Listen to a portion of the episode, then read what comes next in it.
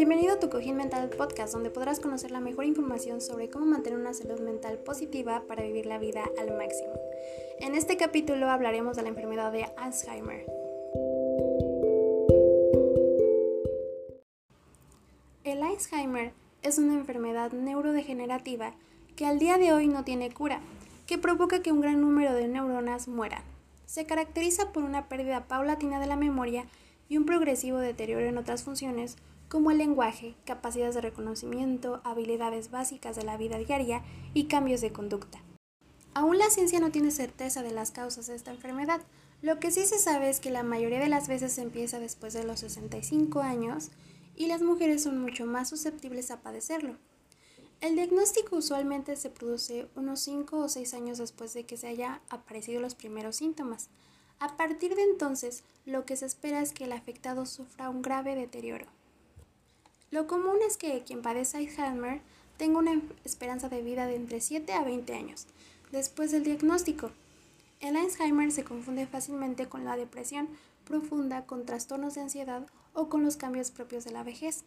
De hecho, el diagnóstico 100% confirmado de Alzheimer solo se realiza después de la muerte, con la observación detenida del cerebro durante la autopsia.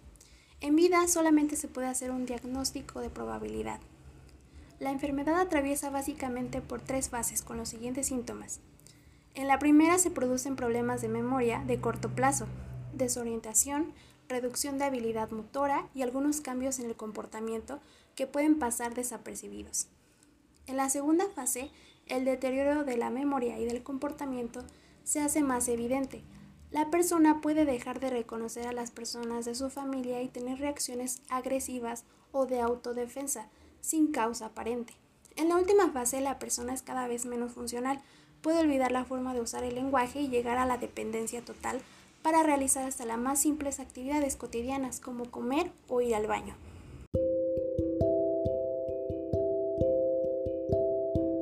Se trata de una enfermedad que resulta muy difícil de aceptar, asimilar y sobrellevar, las personas afectadas por el Alzheimer sufren un deterioro progresivo que incluye cambios abruptos en su comportamiento y una dependencia cada vez mayor, por lo que la situación es muy dolorosa para quien la padece, porque atraviesa momentos de creciente confusión y profunda depresión. También las personas que lo rodean pueden verse afectados, ya que la enfermedad es muy devastadora, especialmente por la impotencia que se experimenta y por lo fatigante que puede resultar atender al afectado. Entre las claves para cuidar al enfermo existen sencillos pero valiosos consejos que te ayudarán a cuidar de la mejor manera posible a la persona enferma de Alzheimer, ayudándola en todo lo posible para conservar sus facultades y sentirse querida.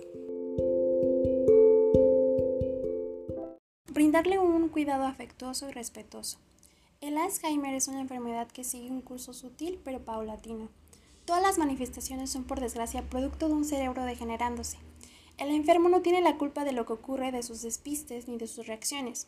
Es muy importante no sentirnos agredidos de forma personal por lo que nos diga o haga. Sus distracciones, descuidos o olvidos son algo que no puede evitar. La relación con la persona enferma se va a ir haciendo cada vez más difícil, de manera que se deteriora gradualmente, tanto la producción como la comprensión verbal, haciendo las conversaciones cada vez menos fluidas y difíciles. Hasta puede que llegue un momento en que no entienda lo que le queremos decir y no sepa cómo decirnos lo que quiere.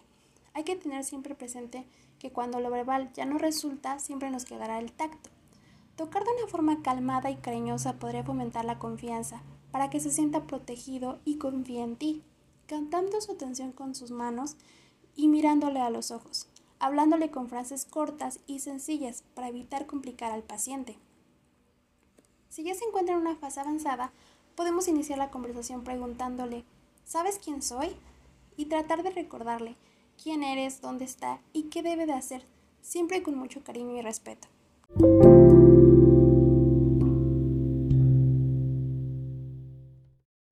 Fomentar la autonomía. Los objetivos es que se conserve cierta autonomía el mayor tiempo posible, por lo que es importante mantener rutinas y rituales como comer en cierta hora del día o alguna actividad física en horarios específicos. Motivará al paciente a hacer las cosas por sí mismo. Es fundamental elogiar todos los logros de la persona, obviando sus errores. Las rutinas fijas ayudan a disminuir el estrés y contribuyen a que reduzca su desorientación. Las rutinas simplifican la vida cotidiana tanto para la persona enferma como para su familia. Fomentar actividades sociales como salir al aire libre, que hacer actividades cotidianas como el cuidado personal, así como actividades lúdicas, pero siempre con ánimo de respeto, nunca imponiendo, puede ayudar al enfermo a ralentizar los efectos del Alzheimer. El objetivo más relevante de la primera fase es aumentar su estimulación física y cognitiva, y motivar contribuirá a que la evolución de la enfermedad sea menos progresiva. En la fase intermedia, el afectado ya necesita más colaboración y asistencia en sus quehaceres diarios, como el aseo personal y vestirse. Cada vez será más dependiente, por lo que hay que intentar que nuestra ayuda sea lo menor posible, según las circunstancias. Que no hagamos las cosas por él, sino que podemos indicar la acción para que la realice y empezarla y que él la acabe por lo que habrá que adaptar nuestra ayuda a cada situación para dar instrucciones o dar correcciones. En la fase avanzada prácticamente el paciente se encuentra inmóvil, es tan dependiente que solo cabe plantear las soluciones más idóneas para la organización familiar sin dejar desprotegido al enfermo. En esta fase se suele plantear el ingreso a un centro especializado o el empleo de cuidadores profesionales. De ser posible, contratar una persona profesional que contribuye al cuidado del enfermo, esto implicaría especialmente a lo que tiene que ver con el baño, el vestido, la alimentación y la toma de medicamentos, en el orden y la hora adecuada. Y si esto no es posible, lo aconsejable es distribuir el cuidado del enfermo entre los distintos familiares. Si tampoco es viable, el cuidador tiene que considerar seriamente la opción de llevar al enfermo a un centro especializado.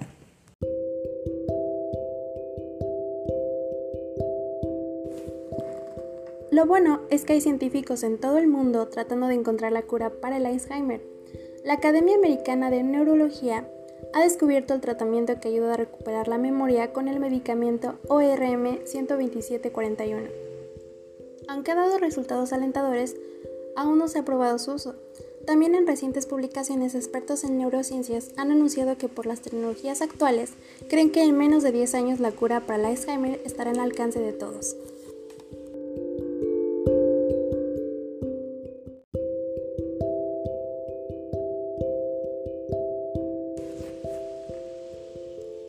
Lo cierto es que aún no se ha encontrado una cura comprobada, pero si quieres reducir el riesgo de padecer Alzheimer, tener una dieta saludable, hacer actividad física, mantenerte activo socialmente e intelectualmente, así como evitar el estrés, el tabaco y el alcohol, se sabe que puede ayudar a tener una mente mucho más ágil y saludable, evitando cualquier tipo de enfermedad neurodegenerativa.